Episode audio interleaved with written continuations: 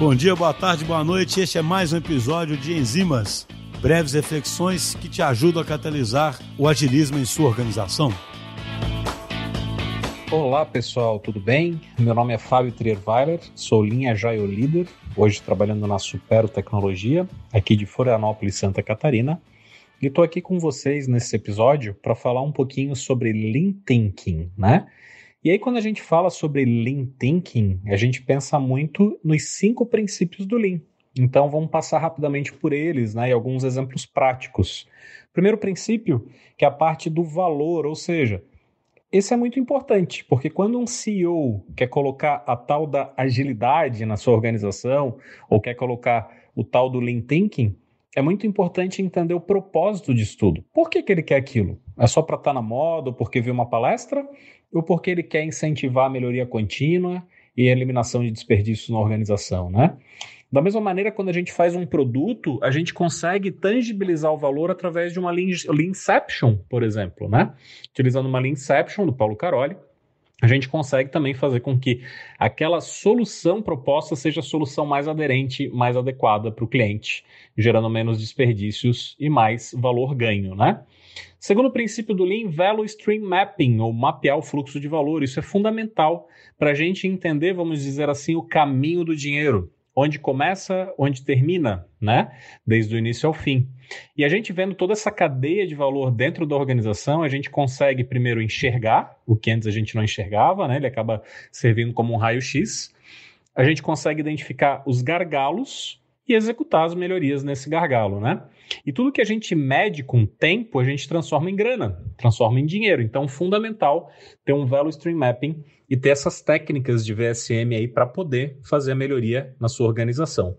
Terceiro princípio do Lean é você pegar esse VSM e transformar ele de fato num fluxo, num, num algo fluido, né?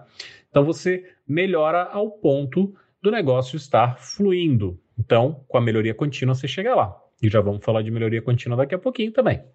Quarto princípio do Lean, pull system ou estabelecer o sistema puxado, que é muito comum, né, muito conhecido pelo Kanban. Método Kanban, David Anderson aí veio para dar uma turbinada no Kanban. E aí você mostra as coisas, você expõe as coisas ao ponto de incomodar as pessoas. As pessoas se sentem incomodadas porque as suas falhas são mostradas para todo mundo. Claro que as coisas positivas também são mostradas mas o fato das falhas estarem ali, aí é muito importante, né? Todo o mindset da organização, né? O modo de pensar da organização está alinhado, onde não tem problema mostrar as falhas. Até é legal que se mostre as falhas, porque uma vez que você vê as falhas, você sabe onde você pode atuar para melhorá-las, né? E o legal também é que isso aí acaba evitando o tal do indicador melancia, aquele indicador que é verdinho por fora, mas é vermelho por dentro. Então você expõe as coisas e mostra as coisas de maneira correta. Dessa maneira, você não tem mais aquele PowerPoint maquiado, né? Ou aquela planilha do Excel onde o número está arredondado a seu favor. Não, é mostrado o preto no branco, certo? E aí, o quinto princípio do Lean, e talvez o mais importante deles, é o Kaizen, é uma melhoria contínua.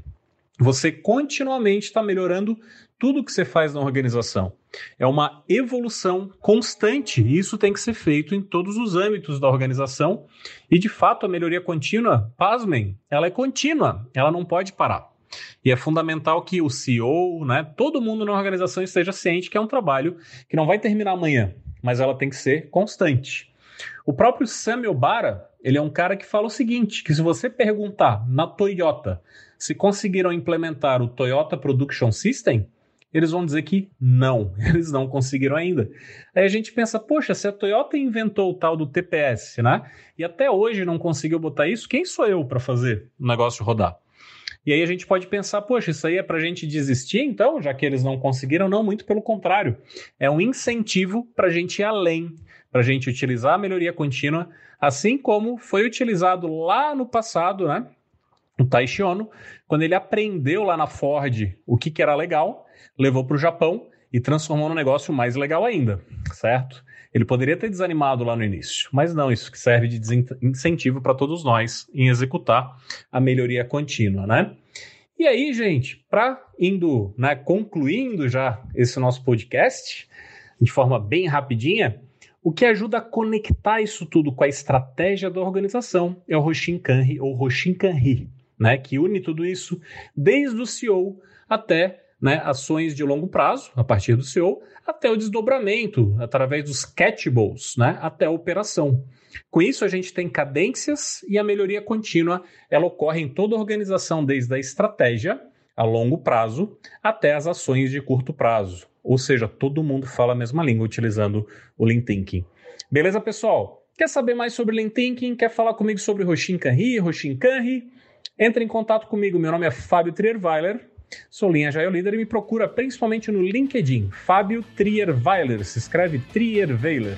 Beleza, pessoal? Obrigado e até a próxima.